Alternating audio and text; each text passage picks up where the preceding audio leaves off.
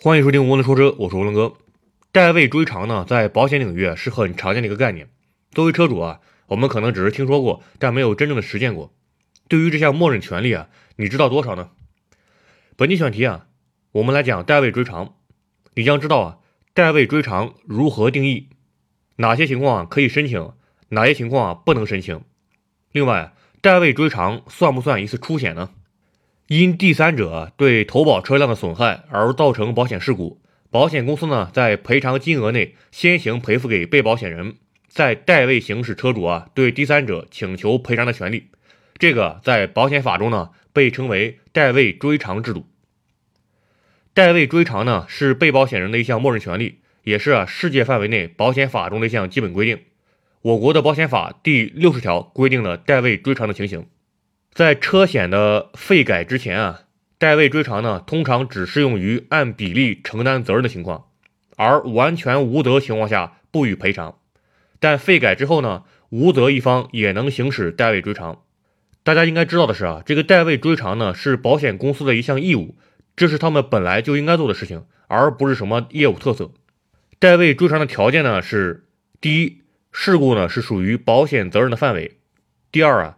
投保了车损险，第三呢，事故责任明确，有第三责任方，而且啊，被保险人未放弃索赔权。那么哪些情况可以申请代位追偿呢？主要有四类啊。第一类呢，第三责任方拒绝或无力赔偿；第二，第三责任方啊故意拖延赔偿；第三，交警定责后呢，第三责任方拒绝签订责任认定书；第四。第三者逃逸，在申请代位追偿时啊，你要向自己投保的保险公司明确说明，对方啊不存在主观上积极赔付的意愿。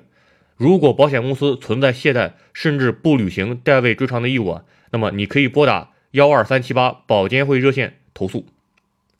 要注意啊，上述第四条呢，第三者逃逸的情况中，前提啊是有事故认定书，在没有事故认定书就无法划分责任。所以啊，就没法申请代位追偿。那么哪些情况下是不能够申请的呢？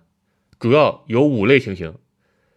第一，案件事故它的责任不明确；第二，没有投保机动车损失险；第三，前期被保险人已经全部放弃向致害人或其保险公司主张赔付的权利。若部分放弃呢，在放弃部分。这之内免责。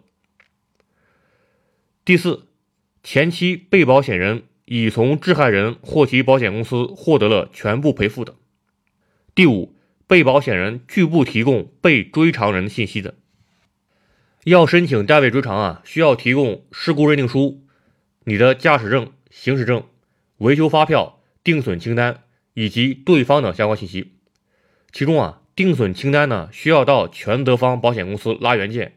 并加盖公章，在提交报销时啊，用的是复印件。对方的相关信息提供哪些呢？一般是对方的驾驶证、行驶证以及身份证的复印件。这些材料啊，可以到交警队凭你的身份证去获取。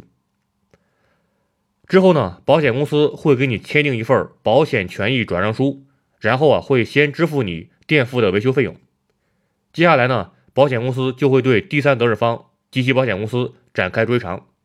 从保险公司角度讲呢，代位追偿分为诉讼追偿和非诉追偿。诉讼追偿的起诉对象啊，一般是肇事司机、车主以及车辆投保保险公司。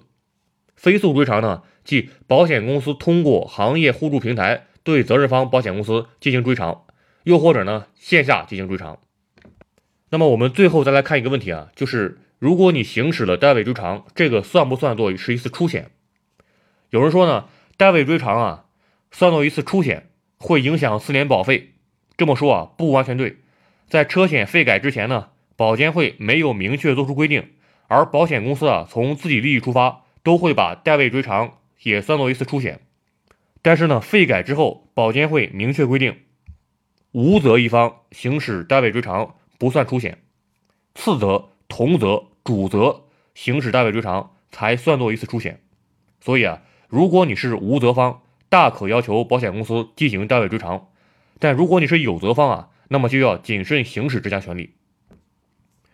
如果你不想因为代位追偿影响自己的保费呢，那么可以自己去法院向对方提起诉讼。